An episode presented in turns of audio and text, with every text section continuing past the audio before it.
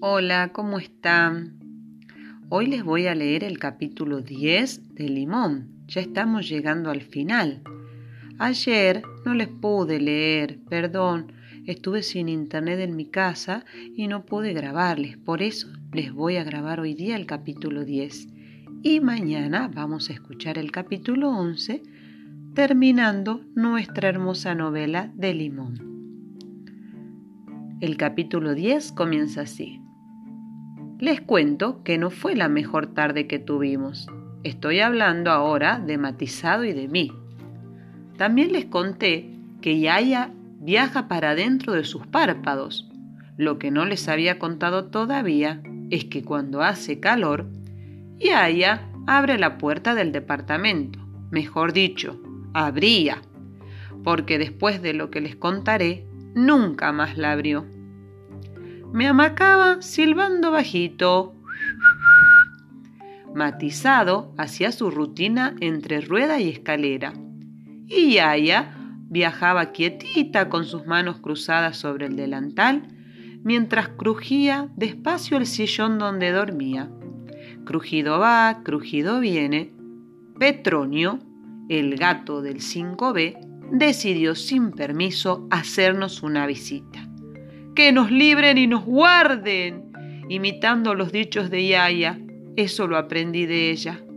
Matizado se cayó de la ruedita solo del susto. Yo parecía una cereza hinchada y plumuda, a punto de explotar. Y mientras el sillón hamaca de Yaya se movía, el gato del 5B avanzaba erizando sus enormes bigotes. Era un carbón sigiloso con ojos de semáforo que venía, venía y venía. ¿Qué hacemos? me gritó matizado. Espera que pienso rápido, le pie yo. Pero ninguno de los dos sabía qué hacer. Matizado sintió su miedo como casi todos los ratones y yo como casi todos los pajaritos. En muchos cuentos y dibujitos veíamos las batallas.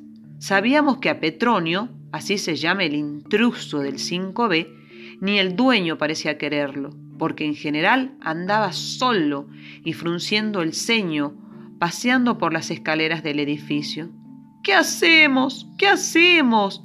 Repetí la pregunta y se me amontonaba en mi, en mi cabeza de pajarito sin encontrar respuesta. Petronio, mientras tanto, se había acercado demasiado si miraba a la derecha, sobre la máquina de coser estaba matizado, tiritando de miedo. Si miraba a la izquierda, cerca de la ventana, me veía a mí mismo, con casa y todo, a puro temblequeo.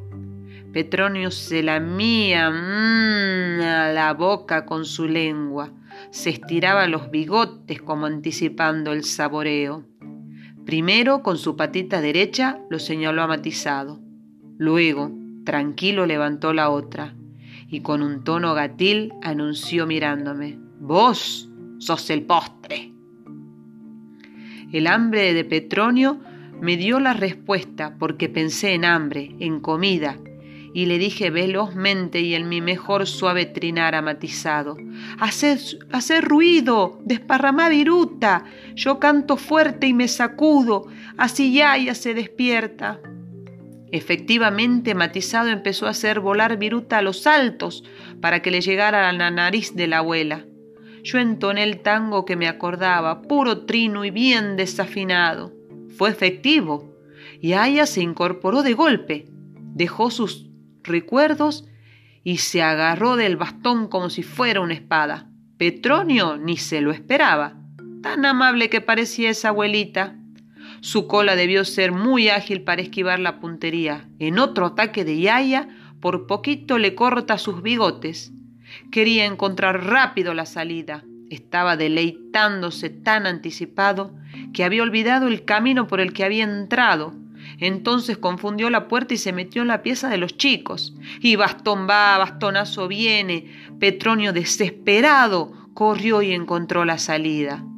¡Que tu dueño te alimente! Le gritó fuerte, mientras Petronio otra vez fruncía el sueño las escaleras.